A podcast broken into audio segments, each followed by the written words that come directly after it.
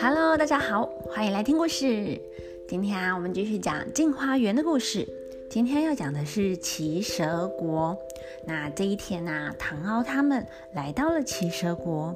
林之阳呢，知道奇蛇国的人最喜欢音乐了，于是啊，就让水手带了许多乐器，还把在劳民国买的双头鸟也带下船去卖。那唐敖啊，跟老人家就一起上岸去凑凑热闹。哎，他们到了奇奇蛇国啊，听到这边的人讲话都叽叽呱呱、叽叽呱呱的，哎，好奇怪哦，也不知道在说什么哎。那唐敖就问老人家：“哎，这边的人讲话，嘴巴里面呢，像是有无数种的声音，哎，你听得懂吗？”那老人家就讲啦：“这里的语言呐，是全世界最难的。这边的人呢，几乎每个都是语言天才呢。那我以前想要学啊，都找不到人教我。后来啊，有一次来这边卖东西，住了半个多月。”每天呢，都在听他们说话，叽叽呱呱，叽叽呱呱的。听着听着，哎，也就学会了一些嘞。那而且啊，只要学会奇蛇国的语言，那你再去学其他国家的语言，就一学就会呢。大概啊，是最难的，我都学起来了，其他的啊，就相对的变得很容易了。那林之阳啊，也是我教他，他才会讲一点点奇蛇国的话。那唐敖就说。既然我们都到了奇蛇国了，不如来向人家请教一下他们语言的奥秘吧。哎，就是想要知道怎么样才能像他们一那么厉害啦。那这个时候啊，刚好迎面走来一位老先生，那老人家就跑去跟那个老先生聊天啊。可是讲没几句哦，哦，那个老先生就摇摇头，吐了一下舌头，好像很为难一样。哎，哎。唐敖突然发现他的舌头哦，跟我们不一样哎，他的舌头啊跟蛇一样哦，舌尖是分叉的耶，所以呀，他的两个舌头在面震动，声音才会不一样哦。他们讲啊讲没多久，那个老先生啊就哼袖子一甩，头也不回的走了。那老人家就转过来对着唐敖，哎，结果他忘记切换成中文哦，还在用骑蛇国的语言在跟唐敖在那里叽叽呱呱叽叽呱呱。那过了一会儿啊，才发现切换成中文的声道说：“吼。”我被那个人都气到昏头了啦！我刚刚啊跟他请教他们语言的奥秘呀，他马上就摇摇头说：“嗯，这个是我们国家的秘密，不能告诉你。”那我就拜托啊，偷偷教我一下下一点点就好了，还向他鞠了好几个躬呢。他怎么样都不愿意呀，还对我说。之前啊，有人要送他大乌龟来跟他学语言，他都不愿意了。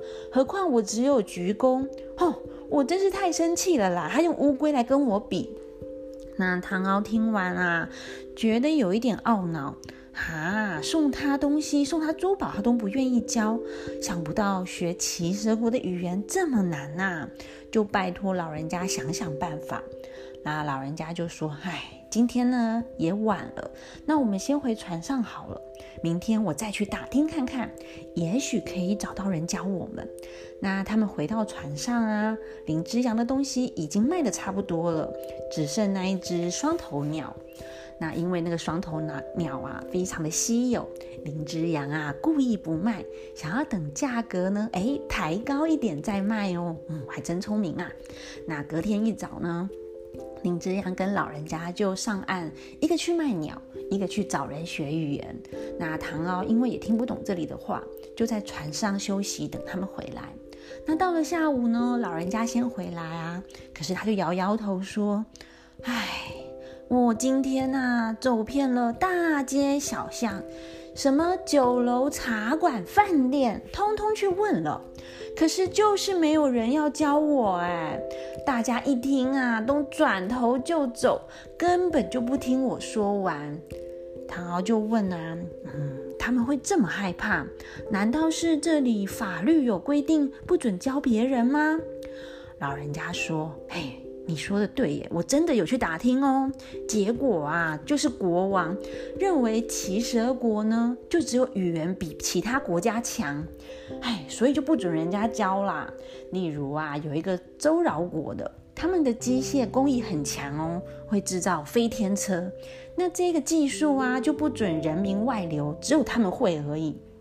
我想啊，奇蛇国大概也是这样吧，所以呀，才会禁止人民传出去。而且啊，他们还规定，哎，如果私下教别人的话传出去，还没有结婚的人哦，就一辈子不准他结婚。那如果结婚的人呐，就要强迫你要离婚哎。所以呀，大家都很害怕，所以他们的语言学的秘密呀都不敢传出去。看来啊，要学他们的语言的那个奥秘真的太难了。那这个时候啊，林之阳哎提着鸟笼哦，笑嘻嘻的回来。唐敖就问他：哎，你怎么那么开心啊？林之阳说啊啊。我今天呐遇到了一个大官，出高价想要买这个双头鸟。我算了一下，嗯，我大概可以赚个十倍耶。就是啊，当初用十块钱买，现在可以卖到一百块耶。那我本来呀很高兴要卖的，可是呢，他的仆人偷偷的对我说。哎，我告诉你哦，我们家主人呐，其实要买这个鸟去送给王子的。你先不要卖给他啦，他一定会出更高的价钱来跟你买。我就偷偷告诉你这件事情。那将来啊，等你卖了更高价后，你就包个红包给我就好了。哇，我一听到，哎，就不卖了。果然呢，他们家主人呐，就出了更高的价格呢。只是啊，天晚了，那个仆人啊叫我先回来，明天再过去，价钱一定会更高呢。那大家啊就先吃饭休息了。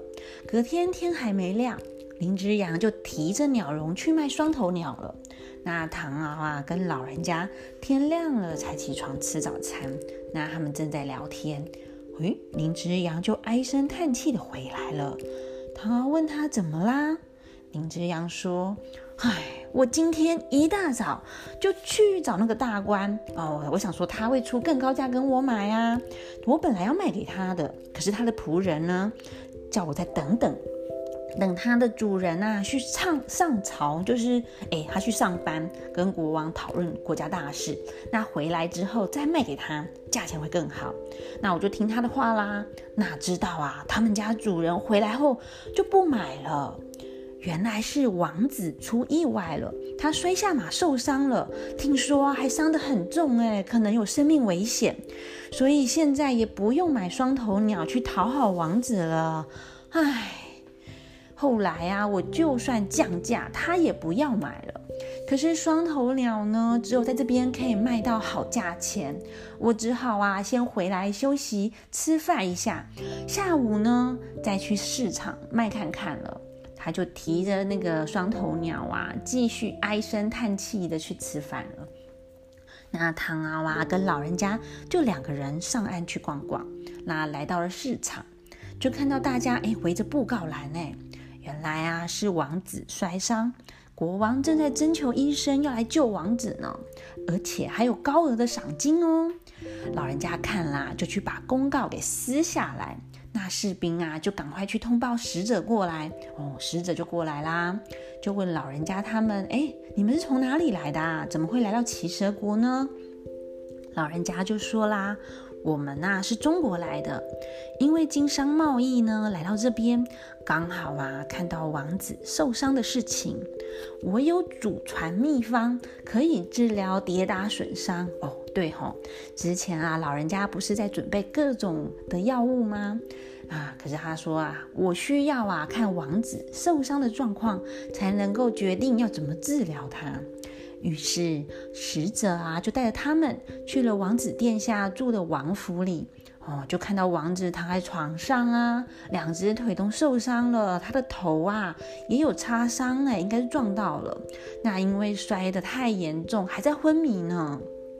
那老人家就教使者准备一下他需要的药材，那弄好后啊，就把给王子喝下去，又从身上呢拿出一个小药瓶，倒出药粉，擦在头啊受伤的地方，还拿着扇子啊对王子用力的扇风。大家看着都大叫说：“哎，王子不可以吹风啦，不能吹风啦！”老人家就讲：“哎，我给王子的药啊，叫做铁扇伞，必须呢用扇子来扇他。”伤口啊马上就会结痂，叫他们不要大惊小怪。没一会儿，伤口真的结痂了耶！王子呢也醒过来了。哇，真是太神奇了！那老人家又教使者准备一些治疗摔断腿的药材，也给了他药方，叫他每天啊帮王子敷药，为王子吃药。大概过了几天啊，王子就会好了。